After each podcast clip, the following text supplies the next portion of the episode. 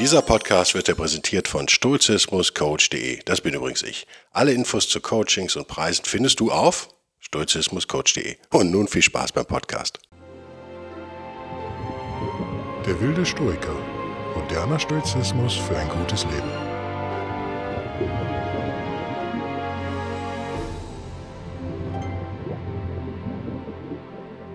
Hallo und herzlich willkommen zu einer neuen Ausgabe von Der wilde Stoiker. Mein Name ist Guido Bellberg und ich habe gerade eine wilde Idee, bevor wir aufs Thema kommen. Sollen wir nicht den Podcast gemeinsam mit einem Einatmen und einem Ausatmen beginnen, wobei wir uns beim Ausatmen vom Stress befreien? Kennt ihr das? Man atmet durch die Nase ein und durch den Mund aus, so viel wie ihr könnt. Aber jetzt nicht umfallen, bitte. Nur machen, wenn ihr auch vernünftig atmen könnt. Also auf drei gemeinsam. Nee, auf null. Also 3, 2, 1, 0. 3, 2, 1. Und raus.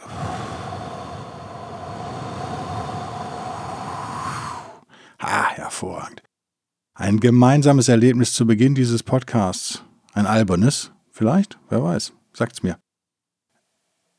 Wir können viel über stoische Techniken reden. Ich überlege, ob ich das mal irgendwie zusammenstelle in einem kleinen Büchlein oder PDF oder wie auch immer. Es gibt ja einige, Natürlich hängt auch alles irgendwie mit allem zusammen.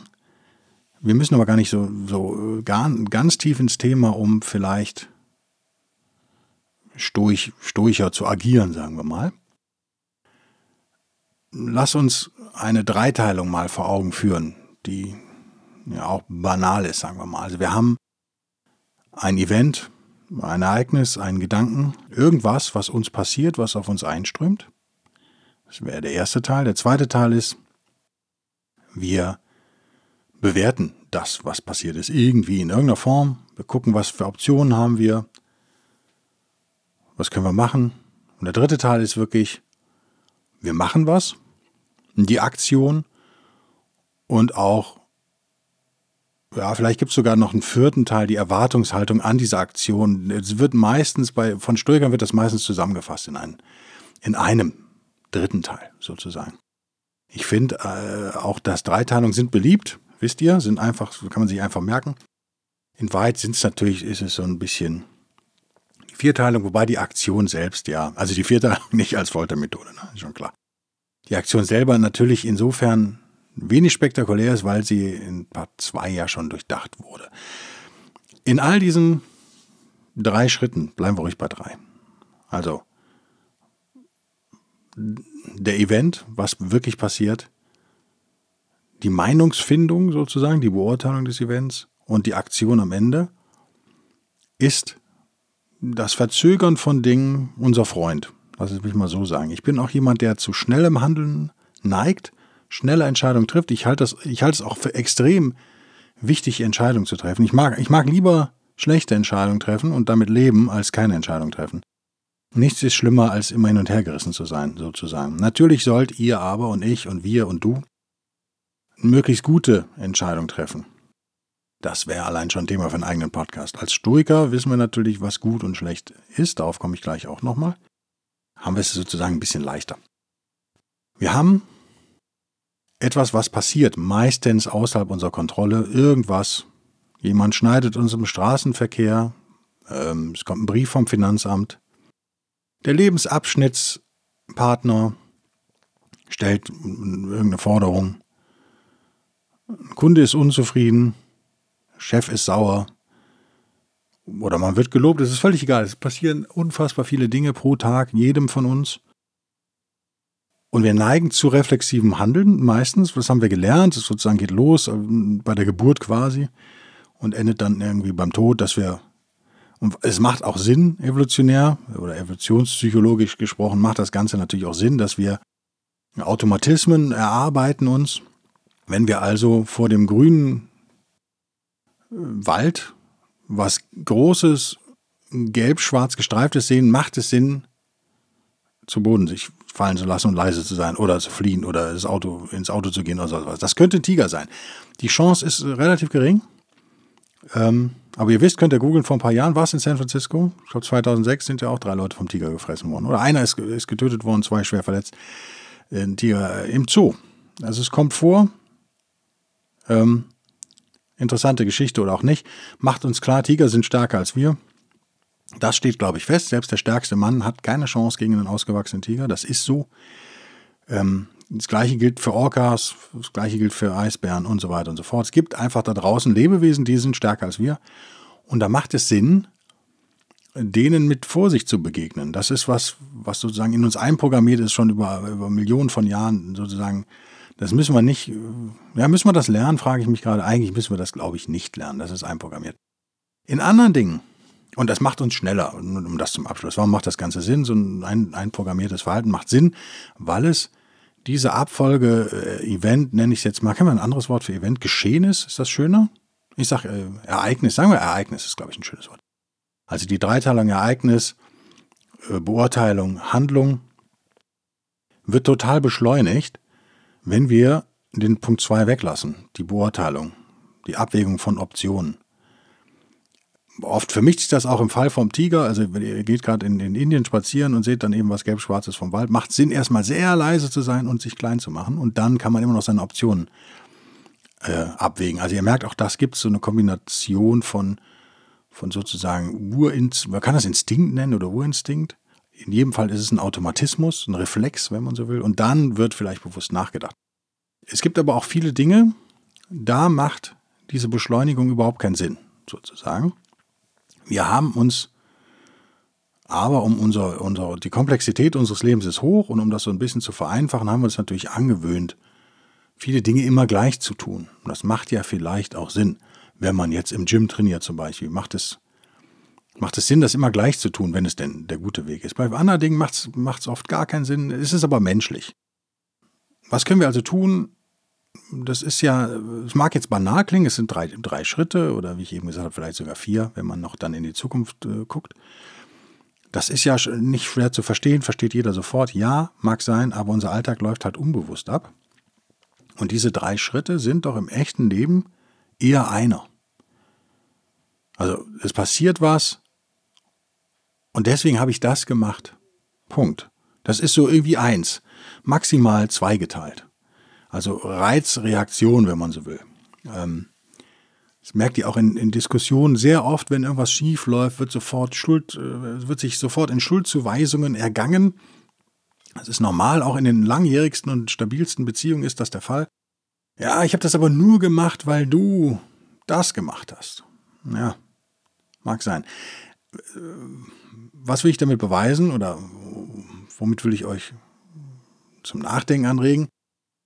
fragt euch, ob ihr wirklich bewusst da immer die drei Schritte ausführt. Wahrscheinlich nicht. Ich tue es nicht. Ich bin ein Freund von Beschleunigung, wie ihr wisst. Das gilt für Autos, das gilt für alles Mögliche. Ich bin kein Speedfree, kein Gaskranker sozusagen. Aber ich finde, ähm, ich, ich, mag dieses esoterische Geschwätz nicht von der Entschleunigung, die nötig ist. Und ach, diese, diese moderne Welt beschleunigt immer mehr. Ich halte das auch für Humbug, wenn man Vielleicht das als kleiner Seitenhieb auf alle ESOs. Wenn man in die Geschichte guckt, stimmt das einfach nicht. Als ich ein kleiner Junge war, sehr kleiner, ich kann mich da jetzt nicht mehr bewusst dran erinnern, aber an das Flugzeug an sich kann ich mich erinnern, an dieses Bild. British Airways und Air France, ähm, die Concorde. Das wahrscheinlich geilste Flugzeug, was wir je hatten, mit Überschallgeschwindigkeit. Von New York, von London nach New York. Geil, oder? Irgendwie eine geile Sache. Haben wir das noch? Nö. Wenn ihr heute also von London nach New York fliegt, braucht ihr viel länger als 1970. Punkt. Ist so. Bis zu diesem schrecklichen Unfall, den die Concorde dann hatte, ist schon klar. War auch veraltet, das Konzept war auch wahnsinnig teuer. Man kann da jetzt wahnsinnig drüber spekulieren, warum das so ist. Mir, darum geht es mir nicht. Mir geht es nicht um wirtschaftliche Hintergründe. Mir geht es einfach darum, euch zu erklären, also diesen, euch von diesem Fehlschluss zu befreien, sozusagen, das Leben würde immer schneller. Das ist oft gar nicht der Fall. Äh, Luftverkehr, haben wir schon etabliert, ist das nicht so. Wenn man sich äh, Autos anguckt, aus den 30er Jahren teilweise, Bugattis oder so weiter, die waren scheiße schnell. Und wenn man sich Autorennen anguckt von 1920, die waren scheiße schnell. Wenn man sich den Straßenverkehr anguckt von 19 oder keine Ahnung, 70 oder 80, waren die Autos vielleicht technisch nicht so schnell wie heute, aber es ging doch schneller voran, weil es einfach weniger gab.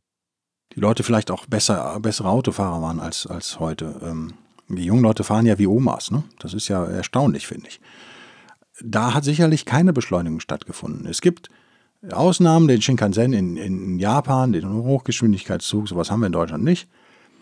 Im Allgemeinen ist das Leben, glaube ich, was die physische Fortbewegung angeht, nicht schneller geworden. Was schneller geworden ist, ist äh, mit Sicherheit die Informations, der Informationsfluss, sagen wir mal. Informationen stellen uns, stehen uns heute schneller zur Verfügung. Ob wir bessere Entscheidungen dadurch treffen und schnellere, sei jetzt aber mal dahingestellt. Also, nichts ist schneller geworden, deswegen mag ich dieses Gelaber von Entschleunigung auch nicht. Weil das eigentlich meistens die Ausrede der Faulen und Ent Entscheidungsschwachen ist, sich noch mehr hängen zu lassen. Das ist nicht gemeint. Das ist nicht mein Ding. Das ist, glaube ich, auch kein stoisches Ding. An dieser Stelle aber, wenn wir die drei Teilungen unserer Aktionen sozusagen uns anschauen, macht eine gewisse Entschleunigung Sinn. Also wir reden hier über eine Ausnahme. Das ist die Ausnahme, wo, wo der Guido sagt, Entschleunigung, gut. Eine Verzögerung, eine Bewusstmachung. Wenn wir einfach ein Durchbrechen dieses Automatismus, fangen wir mit, mit Punkt 1 an. Da passiert irgendwas. Ein Ereignis, ein Event, ein Gedanke, ein Geschehnis. Und schon an der Stelle können wir sozusagen unseren Reflex unterbrechen. Wir gehen normalerweise instinktiv sofort in die Phase 2, die ganz banal jetzt erstmal lautet, ist das gut oder schlecht, was da passiert. Das ist oft keine, keine bewusste Phase. Da wird nicht bewusst nachgedacht und dann wird, eine, wird das Ereignis bewertet, also erstmal neutral betrachtet, was, was sehr stoisch wäre natürlich. Und dann wird äh, bewertet aufgrund von äh, harten Kriterien, belastbaren Kriterien. Was ist eigentlich gut, was ist schlecht? Darüber müssen wir auch nochmal reden im Stoizismus. So viel sei jetzt schon mal gesagt. Äh, ganz vereinfacht gesagt, gut ist natürlich das Tugendhafte und schlecht das Untugendhafte.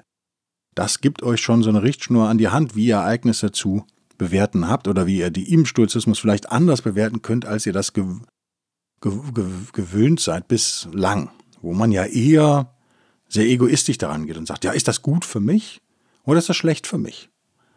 Das ist ja so die klassische Art, wie alle möglichen Dinge bewertet werden. Und es gibt auch nur diese zwei Varianten. Es gibt gar nicht die Möglichkeit, dass es ein, eine, ein Indifferentes ist, wie man im Stoizismus sagt. Also etwas, was egal ist, sozusagen. Der, ähm, gestern habe ich im, im, im englischen Mini-Forum, oder kein Forum, ich mag äh, Facebook-Gruppe, genau, die R53 Mini-Facebook-Gruppe, äh, hat jemand was gepostet, was ein Motorradfahrer gepostet hat, der sich dort in England, ja, der sich total darüber aufgeregt hat, dass ähm, er von so einem Mini ganz schrecklich bedrängt wurde. Also er hätte dann irgendwie da immer gestikuliert hinter ihm und wäre auch zu dicht aufgefahren und dann hätte er ihn irgendwann unter Handzeichen, Hupen und noch mehr Gesten, die nicht näher beschrieben wurden leider, hätte er ihn dann überholt und wäre davon gebraust, äh, mit einer Staubwolke am Horizont, übertreibe ich jetzt mal. Und hat sich da unheimlich drüber aufgeregt. Und viele äh, haben ganz reflexiv dann auch gesagt, ja, es gibt natürlich überall Idioten und so weiter. Also, äh, wo, wobei ich, und, und einer hat dann geschrieben, das fand ich ganz gut, ja, er würde auch gerne mal die andere Seite der Geschichte hören. Das habe ich nämlich auch so gesehen. Weil es ist ja sehr gut möglich, dass ein älterer Herr auf einem, auf einer BMW R3, und wie heißt die R? Ihr wisst schon, was ich meine, das mit das Ding mit dem komischen Motor, der so raussteht. Ähm, die Zylinderköpfe sind es, ne? Die da so unheimlich rausstehen. Macht bestimmt Spaß beim Unfallbau, das ist immer teuer. Dass der da total lang geschlichen ist. Ich hatte das letztens auch, dass ich einen Motorradfahrer überholt habe und dann hat er mich verfolgt, weil es einfach in seiner Ehre ging, also seine Ehre war gekränkt. Und Motorradfahrer sind halt lahm in Kurven, die sind halt nur geradeaus schnell. Das ist bei den meisten jedenfalls so. Und wenn da 100 erlaubt ist, warum soll ich nicht 100 fahren? Nur weil der meint, er müsste 60 fahren. Ganz banal. Was passiert jetzt aber? Der Motorradfahrer, in dem Fall der englische oder der deutsche, spielt keine Rolle, bewertet die Situation ja nicht, sondern er reagiert ja instinktiv und emotional sozusagen. Da, gerade bei Männern ist das ja ein persönlicher Angriff, da ist die Ehre verletzt. Ja, da ist es da. Ein persönlicher Angriff auf mich, der hat nicht einfach mich überholt. Es gibt auch keine Sicht von oben, kein, keine Drohnenansicht, wo man denkt, ja, bin, bin ich wirklich vielleicht zu langsam gefahren? Warum, warum drängelt dieser Typ so? Warum macht der Lichthupe und so? Oder warum? Ich zeige gern die Geschwindigkeit an mit meinen Händen. Ne? Kennt ihr das? Ich mache dann so sieben Finger hoch. Dann weiß der, ist vielleicht intellektuell zu anspruchsvoll dann für die meisten, aber 70, ja, oder beide Hände heißt 100. Landstraße. Es scheint vielen irgendwie aber nicht klar zu sein. Ich kann natürlich als Stoiker nicht ändern, wie die anderen fahren, aber ich kann natürlich durchaus auch die Entscheidung treffen, den zu überholen. wenn das tugendhaft ist, also wenn das sicher geschehen kann, ohne dieses ganze Völlefanz, was wir da besprechen eben, ne? Ähm, dann kann ich das doch tun. Fakt ist aber, so reagiert ja niemand. Niemand denkt ja wirklich drüber nach, was ist da eigentlich gerade passiert, sondern die Bewertung erfolgt automatisch. Und da macht es echt Sinn, zwischen Event und ja, eigentlich das so 1b, würde ich sagen. Die Bewertung findet ja meistens schon sofort statt. Macht es Sinn, sich überhaupt zu fragen, bin ich jetzt gerade eigentlich geschädigt worden? Also wenn mich jemand überholt und es ist kein Unfall passiert, bin ich ja eigentlich auch nicht geschädigt worden, oder? Äh, davon abgesehen muss ich mich ja auch nicht aufregen, nur weil jemand eine Lichthupe macht hinter mir. Es kann mir ja auch völlig egal sein. Es ist ja erstmal etwas völlig Indifferentes, was da passiert. Da macht jemand was, das kann ich auch nicht kontrollieren, was der macht. Wie gesagt, vielleicht bin ich es aber schuld, weil ich einfach super langsam daher schleiche, so dass ich quasi die anderen zu gefährlichem Verhalten vielleicht auch verleite. Dann bin ich tatsächlich im ganz klassischen Sinne ja auch schuldig, finde ich. Ja, auch mitschuldig. Äh, insofern kann ich durch mein Verhalten natürlich das Verhalten der anderen teilweise schon auslösen, aber richtig kontrollieren kann ich es nicht. Ähm, ich kann mich aber immer fragen, was ist das eigentlich, was da gerade passiert ist? Wir haben das in Discipline of Ascent in dem Podcast, haben wir es schon besprochen es entsteht ein Eindruck und den muss ich ja so nicht annehmen. Ich kann mich da ja erstmal fragen, ist das, was da passiert, jetzt gut oder schlecht? Betrifft mich das überhaupt? Ist das vielleicht sogar neutral? Ist das indifferent? Ja, muss ich da jetzt überhaupt irgendwas machen? Und das kriege ich ganz gut hin, wenn ich so eine Verzögerung da einbaue. Wenn ich also bewusst immer erstmal durchatme, so wie wir das am Anfang gemacht haben zum Beispiel. Ist ja vielleicht nur Ein- und Ausatmen zusammen, sieben Sekunden, was war das? Ja, lange nicht, aber sieben Sekunden sind für unser Gehirn, für ein normales Gehirn mit IQ 100, ist das eine, eine Menge Zeit.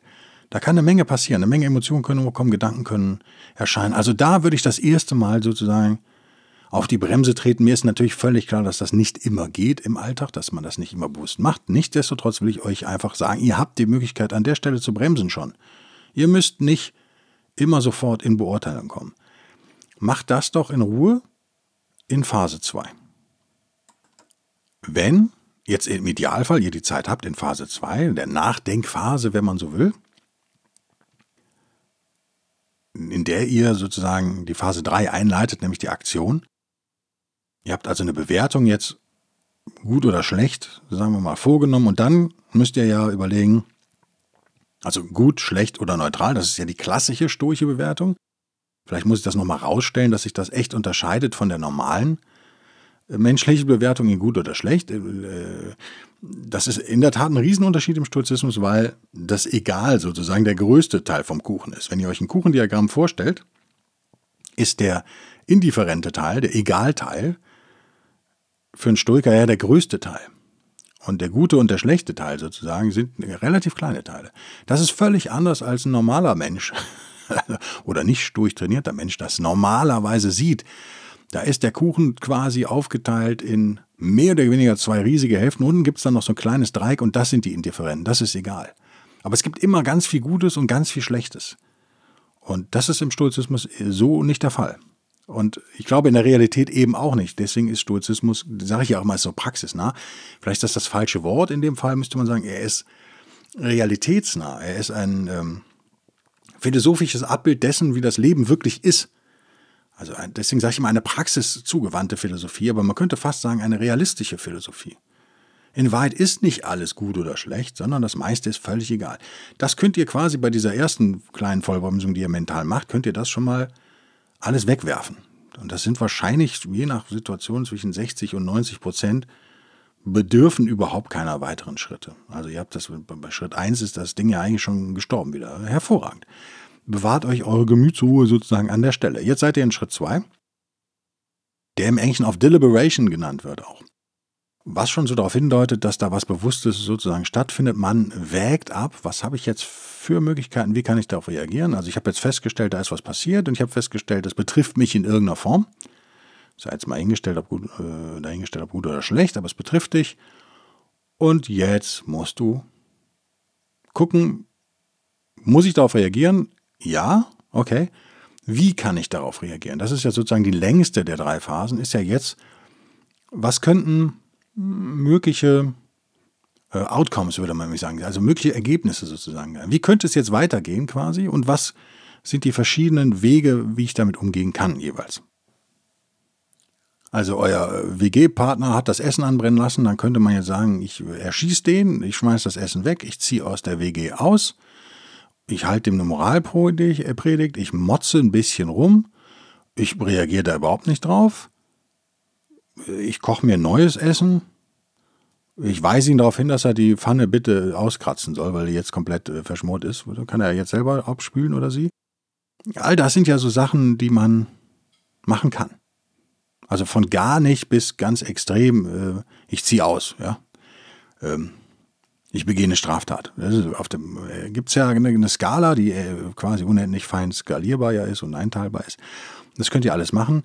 Wahrscheinlich gibt es zu jeder Aktion, zu jeder Handlung, Entschuldigung, äh, zu jedem Geschehnis, gibt es wahrscheinlich nur so zwischen zwei und fünf ernsthaft in, äh, in Erwägung zu ziehenden äh, Alternativen, wenn man ehrlich ist. Also das Leben ist ja so kompliziert dann auch wieder nicht.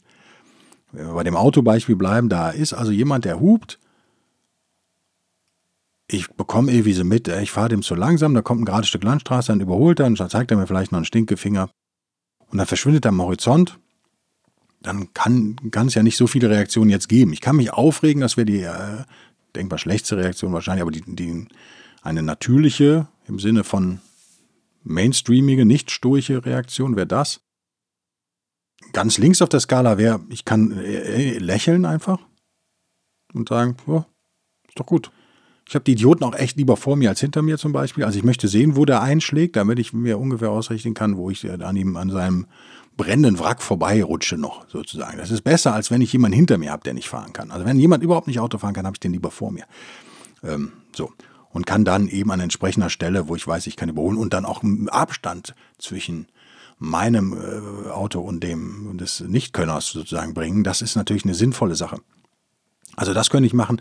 Bis hin zu ganz extrem, kommt vor, habt ihr vielleicht auch schon selbst erlebt. Ich kenne echt viele Leute, die das schon erlebt. Ist in Großstädten passiert das schneller als auf Dörfern, aber mittlerweile ist man da auf Dörfern auch überhaupt nicht mehr sicher. Die Gewalt nimmt da total zu. Ihr kennt alle den Fall, ihr überholt jemanden und der dreht komplett durch und verfolgt euch dann und so. Und das eskaliert extrem. Ich habe es in Köln auch schon gesehen, wo zwei Menschen quasi in ein, in ein Auto reingeboxt haben sofort. Einfach nur, weil die nicht fahren konnten. Das habe ich auch schon beobachtet. Wir sind in Köln gefahren, äh, den Kölner Ring hochgefahren, waren dann am Eberplatz ungefähr, großer Platz. Und da geht es dann also geradeaus, fährt aber keiner rechts, fahren die meisten oder links. Und alle wollten aber links. Und dann hatte die, war das zweispurig sozusagen. Und dann hat er, was weiß ich, hat er überholt oder ist ihn zu dicht? Aber irgend, es war wirklich eine Kleinigkeit, weil ich war der dritte Auto sozusagen auf dieser Zweispurigstraße. Ich hatte das sehr gut im Blick und war echt schockiert, dass die dann an der roten Ampel ausstiegen und links und rechts in, die, den beiden eine reinhauten, dem Fahrer und dem Fahrer, durch das offene Fenster sozusagen. Was dazu führte, dass der natürlich geschockt dann Gas gab und über die rote Ampel fuhr. Nicht ganz ungefährlich an der Stelle, wenn ihr das da kennt. Reden wir, glaube ich, von vier- oder sechsspuriger Straße an der Stelle, oder? Die, die euch kreuzt. Also ist nicht ganz ohne. Das ist jetzt schon 20 Jahre her oder noch länger. Das gab es damals schon, heute nimmt das total zu. Deswegen ist ja meine Meinung, seit da, ich halte mich da übrigens auch nicht an. Ich habe leider, leide ich unter Road Rage auch manchmal. Ich versuche das in den Griff zu kriegen. Es gibt Leute, die, die verfolgen andere Leute und wollen die dann äh, ja schädigen, in irgendeiner Form, körperlich, sonst wie. Es gibt die irrsten Typen da draußen. Und das ist so, was, was heißt irre eigentlich? Sturch jetzt betrachtet. Naja, die greifen direkt zu der dicksten Knarre im Regal, wenn man so will. Also die gehen nach ganz, ins ganz andere Extrem. Das Gegenteil von Stoizismus. Auch das ist, ist ja was, was man machen kann. Ich würde jetzt mal behaupten, es gibt Leute, die haben Spaß am sich prügeln. Das könnte da in dieser Kölner Geschichte der Fall gewesen sein, dass die sagen, wie geil, jetzt haben wir einen Anlass. Sozusagen, dass da also durchaus so eine Abwägung stattfand. Oft ist das so, dass die Leute einfach durchdrehen und dann auf euer Auto, Autodach hauen. Also ich habe das auch mit Fahrradfahrern schon erlebt. Keiner weiß warum. Also teilweise ist äh, gerade im Straßenverkehr hat die Aggression doch echt zugenommen, finde ich. Und in Städten wie Berlin, wo, wo niemand fahren kann, mehr oder weniger, äh, ist das ein Problem teilweise. Also da wäre meine Empfehlung, sich zurückzuhalten. Dieser Schritt 2 profitiert auch von einer Verzögerung natürlich. Normalerweise hecheln wir da recht schnell durch durch die Option. Ich habe ja gesagt, es ist normalerweise zwischen 1 und 5, sage ich jetzt mal. Ist jetzt aber nur eine Zahl, die ich jetzt in den Raum stelle. Ihr könnt auch sagen, ey, bei mir sind es 15. Mein IQ ist 250 und ich kann in drei Millisekunden kann ich 15 Alternativen sozusagen schießen da durch meinen Kopf. Ja, dann ist das so. Aber immer noch überschaubar. Wir reden nicht über Trilliarden von Optionen oder 10.000 oder so. Wir reden von wahrscheinlich unter 10. Und die dürfsten schalten, scheiden ja sowieso relativ schnell aus, wenn euer Gehirn halbwegs trainiert ist. Das heißt, was für eine Verzögerung bauen wir da jetzt ein? Zwei Sekunden?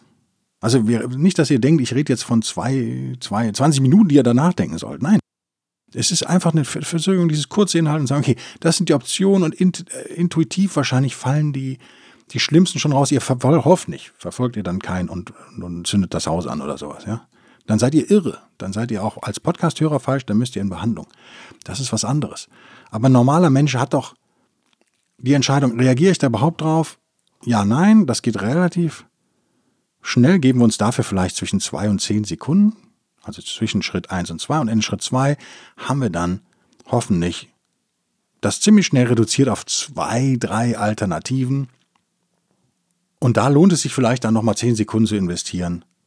Zehn Sekunden in meinen Augen schon viel, ne? Übrigens. Also nicht, dass ihr denkt, wir reden hier über wahnsinnig langsames Zeug einfach zu investieren, ist das realistisch, ist das tugendhaft an der Stelle auch? Ganz wichtige Frage natürlich als Stoiker. Es ist nicht tugendhaft, jemanden zu verfolgen, der euch überholt hat. Es kann auch gut sein, dass ihr in, dass ihr in, in einer Feenwelt lebt. In eurer Fantasie war das eine gefährliche Situation, aber vielleicht war es in echt überhaupt keine gefährliche Situation. Das erlebe ich auch ständig, dass Leute Situationen völlig falsch einschätzen und Dinge, die wirklich gefährlich sind, nicht wahrnehmen. Auch Sachen im Straßenverkehr machen, die echt gefährlich sind, aber das nicht so schlimm finden aber sich dann aufregen, wenn jemand nicht blinkt auf einer Linksabbiegerspur. Wo ich dann denke, ja, aber der, wo soll er wohl hinfahren? Dreispurige Straße, Linksabbiegerspur. Wo wird er jetzt wohl hinfahren? 99,9 Periode Prozent der Zeit wird er links abbiegen. Ist es völlig egal, ob er blinkt oder nicht. Ihr wisst, was da jetzt passieren wird. Es ist eine künstliche Aufregung in meinen Augen, die da jetzt so passiert. Ihr kennt Leute, die mit Absicht bremsen. Diese Verkehrserzieher, das ist zum Beispiel gefährlich, könnte potenziell, ist auch nicht immer gefährlich, aber kann potenziell gefährlich sein, ist damit nicht tugendhaft. Wenn ihr andere gefährdet, verhaltet ihr euch nicht tugendhaft. Ich glaube, das ist banal. Das erkennt ihr. Also an der Stelle könnt ihr euch fragen, ich habe drei Optionen, was schon viel ist im Normalfall. Welche davon ist eigentlich die tugendhafteste? Das könnt ihr euch angewöhnen. Auch das stoische Verhalten kann sozusagen reflexiv irgendwann werden und dadurch sehr schnell. Aber ich glaube, soweit sind wir alle noch nicht. An der Stelle lohnt sich eine Unterbrechung und zu gucken, okay, dann mache ich doch das. Phase 2 wäre damit echt erledigt. Macht einfach das, was tugendhaft ist. Ich würde mal behaupten, in der Realität ist sowieso immer nur eine Alternative tugendhaft. Im Sinne von gut. Äh, jetzt mal. So dahingestellt. Ja, also es gibt meistens nicht drei Alternativen, alle sind gleichwertig sozusagen. Das passiert eigentlich fast nie, sondern eine davon ist wahrscheinlich äh, von irgendwelchen Emotionen äh, gesteuert. Ihr wollt Rache, ihr, ihr wollt rechtfertigen, ihr wollt ihr wollt äh, dem anderen die Meinung sagen und so weiter. Da muss man sich fragen, ist das tugendhaft? Könnt ihr für euch selbst entscheiden. Wenn die Alternative zum Beispiel heißt, ich reagiere nicht, sondern ich reagiere morgen Abend, da ich, weiß ich, da habe ich eine halbe Stunde mit demjenigen alleine zum Beispiel und dann erkläre ich das so, dass der auch was daraus lernen kann oder so. Vielleicht das, das die tugendhaftere Variante? Hm, schwierige Frage oder auch nicht. In jedem Fall habt ihr euch jetzt entschieden, wir gehen in Phase 3. Das ist die Aktion. Ihr führt die tugendhafteste der Möglichkeiten, führt ihr aus. Sehr gut lobenswert, oder? Ich lobe euch. Ihr dürft euch auch selber loben. Und das wird euch glücklicher machen. Das ist ja auch keine Frage. Jetzt passiert aber Folgendes. Deswegen habe ich am Anfang gesagt, vielleicht kann man auch vier Phasen definieren. Aber lass es uns hier in der dritten. Ich weiß, dass, dass wir uns alle immer nur drei Sachen merken können. Dann bleibt das eben in der Aktionsphase. Eine Gefahr, die in der Aktionsphase immer besteht, ist natürlich, besonders wenn man neu ist in, in, oder wenn man versucht, ein besserer Mensch zu werden und die Welt besser zu machen, dann erwartet man auch irgendwie oft noch so einen Lohn dafür. Auch das ist kleinkindhaft, aber menschlich. Also, wenn ihr euch bisher immer untugendhaft verhalten habt, ihr habt eure Freundin ständig betrogen, ihr habt im Geschäft immer versucht, irgendwie das möglichst viel Geld da überall rauszukitzeln und mit möglichst wenig Mühe sozusagen, ähm, war, war immer so grenzwertig, ihr wart so ein klassischer Kaufmann. Ich mag das ja überhaupt nicht, so ein Kaufmannsdenken. Ich finde das ja ganz furchtbar. Ich weiß, dass Geld verdienen ist nicht unstoig, ja. Also nichts daran ist zu, zu verwerfen sozusagen. Aber das ist ein anderes Thema, Stoizismus und Geld machen wir auch nochmal was. Aber ihr wisst, glaube ich, schon, was ich meine. Entweder wart ihr unmoralisch oder ihr wart so hart an der Grenze zum Unmoralischen. Ich kennt ihr so Leute, die surfen immer so oft genau auf dieser Grenze. Das finde ich extrem anstrengend. Mit so Leuten will ich eigentlich nichts zu tun haben. Wenn ihr jetzt, wenn diese Leute sich jetzt ändern, oder und das ist mühsam, also das wird nicht in Wochen passieren, ne? das wird Jahre dauern. Aber gerade diese Leute, die eh schon so ein bisschen kleinkindhaft sind, werden natürlich in dem Moment, wo sie sich jetzt zwei, drei, maximal vier, fünf Mal da tugendhaft verhalten, werden sie denken, dass sie da irgendwie, das Universum müsste sie dafür belohnen jetzt sofort. Das ist nicht der Fall. Also das Tugendhafte an sich soll euch doch Lohn genug sein, wäre jetzt so mein Rat. Ich habe hier auch keine Zitate für heute vorbereitet. Das ist jetzt wirklich ein Guido-Spruch sozusagen. Ich versuche das so zu sehen so wie ich sage, die Meditation ist das Ziel der Meditation, würde ich auch sagen, tugendhaftes Verhalten ist das Ziel von tugendhaftem Verhalten. Darüber kann man nachdenken. Natürlich gibt es eine Belohnung am Ende für uns, nämlich ein glücklicheres Leben. Und wem das nicht reicht, ich weiß nicht, was eigentlich eine größere Belohnung sein sollte, mal unter uns. Es besteht auf jeden Fall die Gefahr, dass wir A, eine Belohnung erwarten und B, noch eine weitere Gefahr, deswegen weise ich da so explizit darauf hin, dass wir natürlich dann aufs Ergebnis schielen schon und vergessen uns ganz sturig daran zu erinnern, dass wir das Ergebnis nicht immer unter Kontrolle haben. Nochmal, denkt an ein Kuchendiagramm. Ich würde behaupten, wir haben es eher selten unter Kontrolle. Ich weiß nicht, ob Seneca war oder Plato, haut mich jetzt nicht, wenn ich das aus dem Kopf raushaue. Stoisch zu leben, stoisch zu handeln, heißt im Prinzip einen Pfeil abzuschießen. Und das machen wir so gut wir können. Wir zielen so gut wir können, wir spannen so gut wir können und wir haben äh, unseren Bogen gewartet sozusagen. Aber ob das Ding am Ende wirklich trifft, ist oft nicht mehr in unserer Kontrolle. Wir haben nicht den Wind unter Kontrolle, wir haben nicht die Bewegung des Ziels, wenn es sich bewegt, unter Kontrolle und so weiter und so fort. Also wir können unser Bestes geben, ob das Ding am Ende trifft und wo es trifft, ja, ob das die volle Punktzahl gibt oder nicht jetzt auf der Zielscheibe, ist was anderes. Die, die, das ist eine Illusion, dass wir da eine hundertprozentige Kontrolle hätten. Ne? Also nur als, als Bild mal, als sozusagen Metapher, wenn ihr so wollt der Pfeil, der ins Schwarze schießt. Vielleicht ist das eine Metapher, die man sich merken kann. Davon muss man sich ein bisschen befreien. Das Ergebnis ist oft nicht in eurer Kontrolle. Ich glaube, das ist, ist eine total wichtige Lektion, die mir auch schwer fällt. Das kann auch zur emotionalen Enttäuschung führen. Man hat doch das Beste gegeben und es ist trotzdem nicht das dabei rausgekommen, was man so in Phase 2 beim Durchdenken der Optionen eigentlich sich so ausgemalt hat. Man hat ja fünf Optionen und fünf mögliche Ausgänge dann der Situation sich äh, vorgestellt und die Entscheidung getroffen, ich nehme Option 3 die ist die tugendhafteste und siehe da, ich fahre damit auch noch am besten. So und jetzt, gerade bei menschlichen Interaktionen, wisst ihr ja, eure Mitmenschen könnt ihr nicht kontrollieren, passiert dann oft totaler Scheiß trotzdem. Und ihr fragt euch, es kann doch nicht wahr sein. Ich habe doch eigentlich alles richtig gemacht. Ja, und da finde ich, müssen wir uns selber alle irgendwie immer milde anlächeln und geduldig mit uns selbst sein und uns sagen, ja, und mehr kann auch niemand von dir erwarten.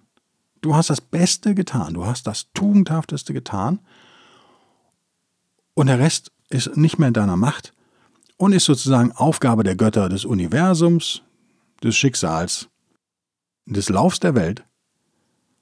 Ob du dafür eine Belohnung bekommst oder nicht, ist nicht deine Baustelle. Wenn du eine bekommst, freu dich. Wenn du keine bekommst, ist es auch okay. Freu dich darüber, dass du das Beste gegeben hast.